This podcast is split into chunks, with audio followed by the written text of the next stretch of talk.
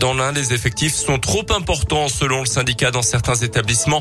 En moyenne, 31 élèves en maternelle à Viria et Césaria, 28 élèves en moyenne aussi dans les écoles élémentaires de Replonge, Bénaud ou encore Collonges. Le syndicat SNUI-PPFSU pointe du doigt aussi le nombre de remplaçants disponibles dans le département. Seuls trois postes de remplaçants ont été créés cette année, alors que l'année dernière, le nombre de jours d'absence des profs s'élevait à plus de 4000 sur l'ensemble du département de l'Ain. Un rassemblement est prévu demain à 14h30 devant l'inspection académique à Bourg-en-Bresse.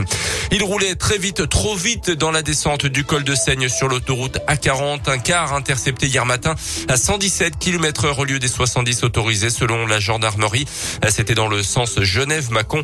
Le véhicule était vide de tout passager. Le permis de conduire du chauffeur a été retiré et le car immobilisé.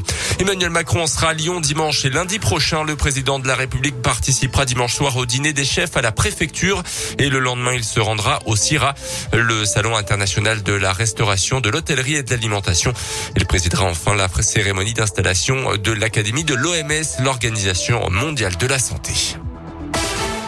Dans le reste de l'actu, l'Elysée qui dénonce la négligence ou la malveillance de professionnels de santé après la fuite sur les réseaux sociaux du pass sanitaire du président de la République.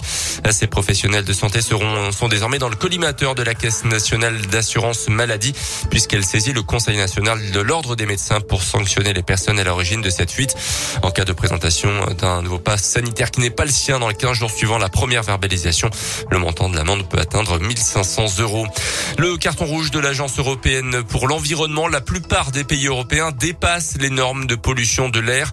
La pollution la plus, fréquente au-delà des normes européennes concerne l'ozone avec des seuils annuels franchis dans 24 pays européens. Le dioxyde d'azote, souvent lié au moteur diesel et aux centrales thermiques, est au-delà des limites annuelles dans 22 pays européens, dont 18 appartenant à l'Union européenne.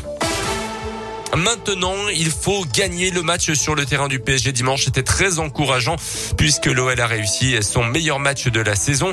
Mais le problème, c'est qu'ils ont perdu et au classement, les Lyonnais ne sont que 9e.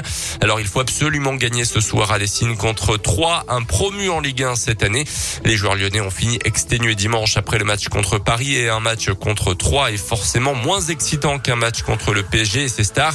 Mais l'entraîneur lyonnais Peter Bosch ne craint pas une décompression de ses joueurs. Pas du tout, parce que euh, je comprends, quand tu joues des grands matchs, tu es un peu nerveux et tu es peut-être plus concentré, mais j'accepte pas parce que tout de suite après le match contre Paris Saint-Germain, dans le vestiaire, j'ai déjà parlé le match de 3, qui est pour nous maintenant le plus important du saison.